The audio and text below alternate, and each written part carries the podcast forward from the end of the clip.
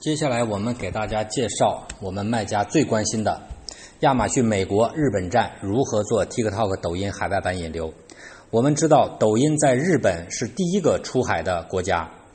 那么也是在日本发展非常好的啊，下载量排名始终靠前的这么一个应用。呃，TikTok 在日本是非常受欢迎啊，特别是受年轻的少女欢迎。那这些目标人群的话呢？对于这个服装啊、美妆啊等等产品啊，都是没有抵抗力的。所以说呢，我们对于我们做日本站的卖家来说，TikTok 是非常好的一个引流平台。那对于美国站来说呢，我们前面介绍过啊，TikTok 是收购了 Musical。这个 Musical 呢，它在美国有六千多万的当时的注册用户。而且我们也介绍了啊，TikTok 都已经对 Snapchat 产生了威胁，所以说呢，美国、日本这两大站点，那其实 TikTok 都有非常好的用户基础。结合我们前面讲的啊，视频内容创作技巧等等，我们完全可以有信心啊，来去做好这两个站点的站外引流工作。那么我们来举几个实际的案例。首先来看这个视频的截图。那这一个呢，就是我们前面讲的一个产品的完全的使用的展示啊，没有任何的这个神秘色彩，也没有任何的黑科技。那么我们看它这个视频的点赞量有二十二 K，评论一百多，评论里边基本上问的就是我哪里可以买到它，然后呢旁边的评论就说啊去亚马逊搜索啊非常好啊是这样的。那么我们按照评论里的这个呃关键词去搜索出来，就是一模一样的产品啊，卖四十亿美金。那么像这种在视频的评论里直接引导到亚马逊去，其实其实我们完全用我们的小号助攻号就可以实现啊。按照我们前面讲的方法，呃，你一个主号，然后呢租几个小号，小号里边呢就告诉说啊引导啊我哪里可以买到啊，然后底下再另印一个小号。亚马逊搜索如何如何啊？这样的话呢，你就无形中就把你的产品、品牌、关键词等等全都带出来了。这个完全是在规则允许的范围内，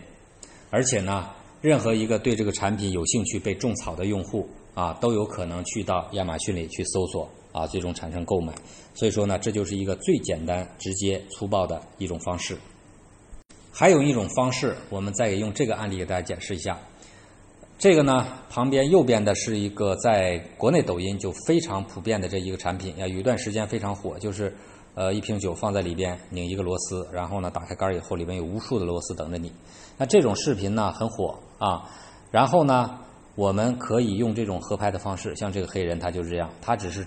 把他自己的一个头像放在这个合拍的视频里面去，然后呢，旁边放一个很火的一个产品的视频。像这种的呃合拍视频呢，呃既不违反这种呃原创规则，同时呢也能够蹭热点啊，利用这种火爆的视频内容带动我们自身的这个品牌或者产品形象的宣传。所以说，产品的带货实际上分两种，一种是叫硬广告，一种是软植入。那么硬广告刚才就说了，直接。啊，拍产品这就属于硬广告。那么软植入，我们再给大家举一个例子。所谓软植入，就是保持原有基础的内容，然后通过台词、道具、情节等方式植入企业所需要的广告内容或者产品展示。目前呢，很多的这个 TikTok、抖音账号都会用这种方式，因为它既符合了自己的内容要求，同时又符合 TikTok、抖音的推荐机制。那么看一下视频六这个案例，这个视频呢是国内著名的一个账号，叫做办公室小野。他的账号定位是这样的，呃，就是职场办公室，然后呢他会经常在里边搞一些这个烹饪，啊，利用一些呃办公的设备啊去搞一些烹饪，呃，有一千多万粉丝。那么我们看他拍的这个视频里边就是一个典型的软植入。我们在这个视频里看到他用手机一会儿来当菜板啊，一会儿去冲洗。正在收听本节目的你，快联系微信客服幺二二五七九幺四六零进同步更新群。那么这个手机呢，实际上是跟这个华为荣耀啊 V 九做的一个联合的推广那么这个就是属于一个典型的软植入啊，通过这种呃幽默化的场景啊，展示出来这个产品的这个强悍的性能啊，这一点是值得我们借鉴的。所以说我们在做一个产品视频推广之前，首先要确定我们是准备打硬广告，还是要做软植入。这个呢，要根据产品的调性，还有根据你的目标人群啊，或者说两者结合使用都可以。在决定内容之前，首先我们要进行的一个叫做内容画像啊，这是第一步。所谓的内容画像，也就是说你要深入的分析你的产品的目标人群是他的性别、年龄、学历、爱好、平时的一些特征等等，你要。自己先给他打出这些标签来，然后呢，你去设计你的内容的时候，你去想一想你的哪些内容是戳中哪些人的痛点啊？你只有这样，你自己先明确了你的内容要推给哪些人，产品要卖给哪些人，平台才能够更好的去理解你的意图，带给你更多的推荐流量。其次呢，视频怎样拍才吸引人？首先我们要明确的是。呃，TikTok 和抖音它的这个画面比例都是九比十六的，都是竖屏的啊。如果是呃十六比九，那就变成横屏的了。那么所以说，我们不管是用手机处理还是用电电脑处理的视频，一定是要保持九比十六的竖屏。另外呢，第二一个就是尽量避免使用其他的视频的 APP 特效啊。如果实在要用的话呢，也一定要注意不要出现水印啊。第三个呢，尽量使用热门背景音乐啊。呃，再一个呢，就是封面最好是这个画面感统一啊。同时呢，我们提醒大家，如果是真人出镜是最好的啊，更容易获得用户好感啊。呃，也不要担心我们这个中国人出镜啊会不受欢迎，在海外不受欢迎。其实也有很多人啊能够接受或者愿意看啊中国人的这个出镜。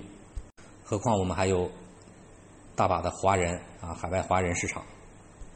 第三个呢是引流策略，我们来看一个例子啊，呃，这一个是国内抖音拍的一个女装啊，我们在这个亚马逊卖家里啊，女装是一个很大类的产品。那么这个女装如何去拍？女装是中国的传统的这个优势呃产品啊，那么我们这个引流课程里边重点来去用女装行业作为案例来去拆解一下。我们看这个例子，他呢用一个模特，然后呢在不同的这个搭配下啊出镜，每一次换一个啊，然后配合着这个呃字幕啊，告诉这是妈妈喜欢的，这是爸爸喜欢的，这是我喜欢的等等，这种反差和对比啊，就是会形成一个很好的呃一个视觉效果，很容易引起用户的关注和参与。事实上呢，这个账号表现也非常好，粉丝增长很快，而且呢变现能力很强。所以这个对比法是我们可以借鉴的。女装里还有一个很大的内容分类，叫做教学类，也就是我们把平时的日常搭配，通过不同的季节或者不同的场合啊，那么你有一个不同的搭配组合，这种情况下也会吸引很多的这个用户关注啊。这个就是所谓的教学内容。还有一种呢，就是前后对比啊，比如说你在什么年龄段啊，穿上什么衣服，什么样的效果啊，然后现在是什么样的效果啊，这也是一种对比。那么这种对比呢，更加生活化啊，也会容易引起人的共鸣。女装呢，还可以街拍，比如说超市购物啊，或者是街拍啊，不同的风景风景区啊，拍都非常的。有这个衬托力。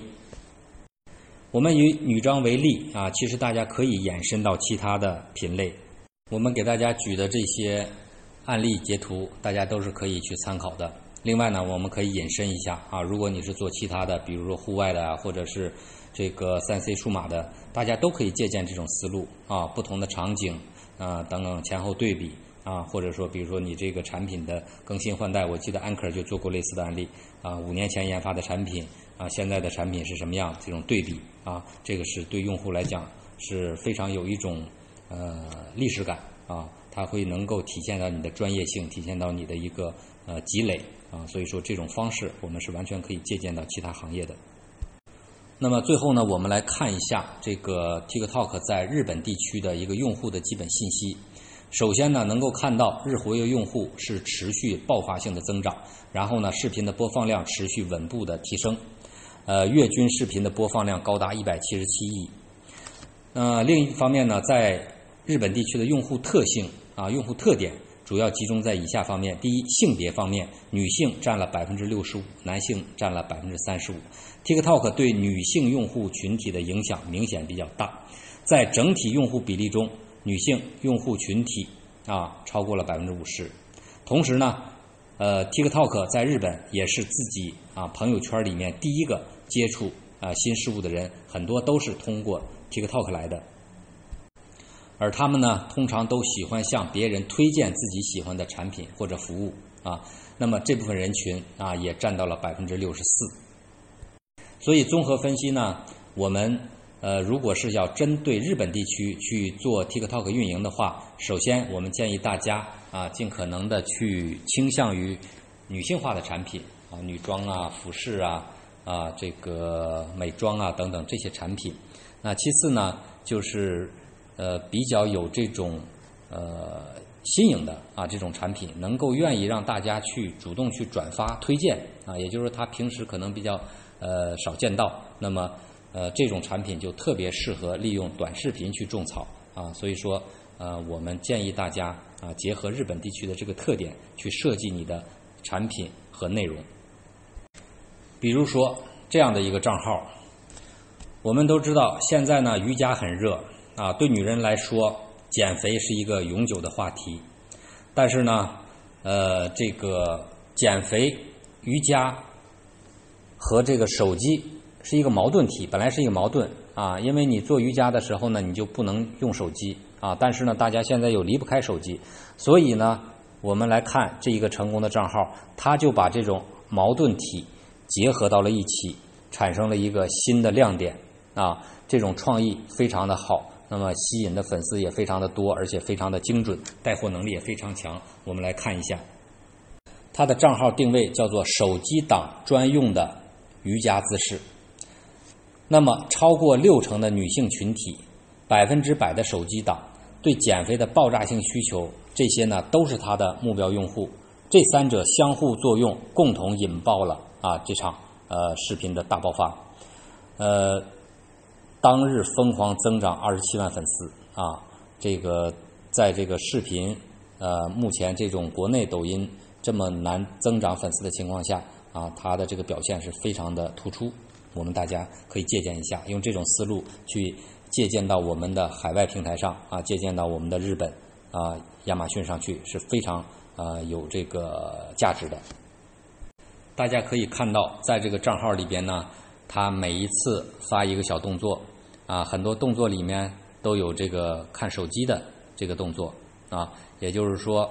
瑜伽减肥跟看手机不冲突，这是非常有创意的。那么我们看它的这个橱窗里边啊，这个商品变现啊，通过就是引流到它的这个店铺里边卖的都是瑜伽的产品啊，瑜伽垫儿啊啊什么这个瑜伽圈儿啊等等这些产品。那这个思路呢，我们完全可以借鉴啊，呃，也就是说在视频的内容创作和这个产品的结合上面，我们可以有一些新的思路，甚至就直接模仿它的这种思路都没有问题，是吧？啊，我们不需要照搬，我们就把他的动作，我们用自己人再拍一下啊，然后把这个概念输出到抖音海外版平台上，一样可以成功。所以我的结论就是，国内抖音和国外抖音有着巨大的信息差。亚马逊、贝索斯之所以在短短的几年内成为世界首富，中国卖家贡献了很大的力量。正是中国成熟的供应链、产业链，还有中国这些卖家啊不知疲倦的这种勤奋钻研的精神啊，包括钻空子的精神啊，能够在短时间之内把这个亚马逊平台啊快速的推起来。同样，我们说这个呃国内的抖音的这些内容，国内短视频平台的内容，很多的这些经验模式，完全可以借鉴到海外平台去，也会。产生巨大的效益。那我有一个观点，就是说，国内产品供应链成就了亚马逊，那么我相信未来国内短视频平台的这个内容供应链也会成就我们的 TikTok 平台，成就我们的跨境电商卖家。所谓的内容供应链，就是把你的产品和国内的这些领先的内容啊，经过反复检验、数据验证的内容结合起来，然后搬到海外去啊，就足够了。我们不需要重新制造一台车、一个轮子，我们只要啊，把我们的产品跟现有的成熟的啊经验结合起来，就足够在海外市场获得一席之地，开拓一个新的这个引流平台。我希望在座所有的亚马逊卖家能够举一反三啊！这些例子我觉得都是我这个精挑细选出来的啊，不光是说呃，只是举例说明，更多的是呢引导一种思维方式啊。大家在这个基础之上去发散思维的话呢，可能很快就会找到你的结合点啊。这才是我想要达到的目的，这才是我们授课的价值啊！呃，启发思维。引领趋势啊，这才是我的价值。否则的话，我们只是啊就事论事，讲一些枯燥的理论啊，这个对大家没有任何实质的帮助。所以说呢，呃，目前到现在为止呢，我们主要的课程内容啊基本上讲完了。我相信大家在这里边，嗯，回去认真思考的话，能够找到属于自己的灵感。嗯，那另外我还想说呢，就是现在亚马逊的不管是站内的引流还是这些站外引流的成本啊，都越来越高。呃，那么 TikTok 目前来看是非常低成本的一个引流平台，而且海外是属于一个红利期。而我们这个亚马逊卖家呢，经过这几年的历练啊，已经是很成熟了，在各个方面运营团队啊、产品供应链啊、思路啊等等，现在就需要啊这样的一个新兴的平台，引领大家去。一种新的模式啊，我们前面讲了这么多视频，这个带货呀，什么社交电商啊等等啊，这些新的模式结合我们传统的优势，我相信能爆发出新的这个呃活力出来。所以我希望未来呢，呃，大家集思广益，这种碰撞性的思维啊，那么就是这种头脑风暴式的，我们。呃，我希望多跟大家卖家交流，然后呢，你们把你们对产品、对海外市场的理解，然后结合我对短视频呃平台、对社交媒体，包括 Facebook 等等方面的理解，大家一起来碰撞啊，去产生这种呃思想上的火花。我相信，在这个短视频领域的平台，有太多太多的这种呃创意、这种灵感可以表现出来啊。这一点呢，在传统的社交媒体上我们做不了啊，Facebook 啊什么上面这些都不是我们的天下。但是呢，TikTok、抖音海外版这个是我们中国人的平台啊，我们是对它是有充分的理解啊，而且有强大的这个后盾啊作为支撑啊，就强大的内容来源作为支撑。所以说呢，我们做 TikTok 有呃很大的先发优势，希望大家能够把这个先发优势用好啊。呃，现在呢，在平台上有很多的美国卖家啊，美国卖家在亚马逊上做的也很好。那么我们的中国卖家啊，呃，如果说我们能够充分的利用好这个 TikTok 崛起的这个机会的话，那我相信我们在这个站外引流方面，我们会去领先这些美国的卖家，因为他们呃传统的领先优势是在于啊做这个 Facebook 啊、Instagram、YouTube 营销。对吧？但是呢，我们现在有了 TikTok，我们如果先抓住这个优势的话，我们可能在这个海外社交媒体的运营上面就会弥补之前的一些劣势啊，把跟他们之间那个差距缩短，加上我们的产品供应链优势，我们可以在综合实力上打败我们的竞争对手。接下来，我们再给大家介绍一下如何利用 TikTok 进行产品测评。我们说亚马逊的测评呢？最早的时候是通过 Facebook 群组，后来呢，Facebook 这边控制比较严厉，封杀的比较厉害。那么后来大家就转到微信群。那但是呢，微信群里我们能够聚集的大多数都是海外华人买家，而且呢，这部分人都被很多卖家洗了很多遍，很多人的账号权重也比较低，甚至有的都不能留评论。那么我们能不能利用 TikTok 这个新型平台来去找一些亚马逊上潜在的买家，然后帮我们进行产品测评呢？呃，根据我们实际的经验验证这个方法是可行的。我们下面给大家详细的介绍一下。在 TikTok 上面找测评有几种方法。第一种，我们可以采取搜索的方式，关键词搜索，比如说我们搜索 Amazon，那搜索结果出来呢，呃，跟 Amazon 相关的有很多的选项标签儿。那么我们选择第一个排名第一的标签，第一个标签，这个呢有四千多万次的观看啊，相关的标签，也就是说，在这里面所有的视频内容都是跟亚马逊相关的。然后我们点进去以后，就在这个里面去挑选，各个国家都有啊。我们可以根据它的这个外貌、长相，还有它的这个语言啊，留的语言，那么我们就大概可以判断它是哪个国家的。然后呢，我们可以看一下它里边大多数的内容，很多都是拆箱视频，也就是说，他们从亚马逊上买的产品。然后呢，在没有开箱之前，先拍一段视频，然后把这个开箱的过程录下来。啊，这里边有很多的这个段子啊，大家可以去看一下。里边有的是不出现具体产品的，啊，有的是出现的，有的是呃出现真人的，也有些呃只有配音的啊。那么这个里边呢，都是我们亚马逊的潜在买家，而且呢，很多人在上面他的主页上能够找到他。其他社交媒体的联系方式，我们可以通过站内发私信的方式找到他们，也可以通过添加他的社交媒体的方式去找到他们。那么这些无疑都是我们亚马逊啊非常真实的买家，而且呢，这些很有可能没有被洗过，因为它不是这个从 Facebook 和啊呃微信群里来的。在沟通技巧上面呢，因为 TikTok 是一个新兴平台，呃，可能他呢不一定。知道啊，亚马逊呃有这么多的中国卖家在找 reviewer，所以说呢，我们可以策略的去跟他们交流啊，比如说先跟他们联系说我们是啊亚马逊的卖家，我们有一产品需要呃开箱测评啊，有没有兴趣体验一下等等啊，根据他的一个意向，我们再来去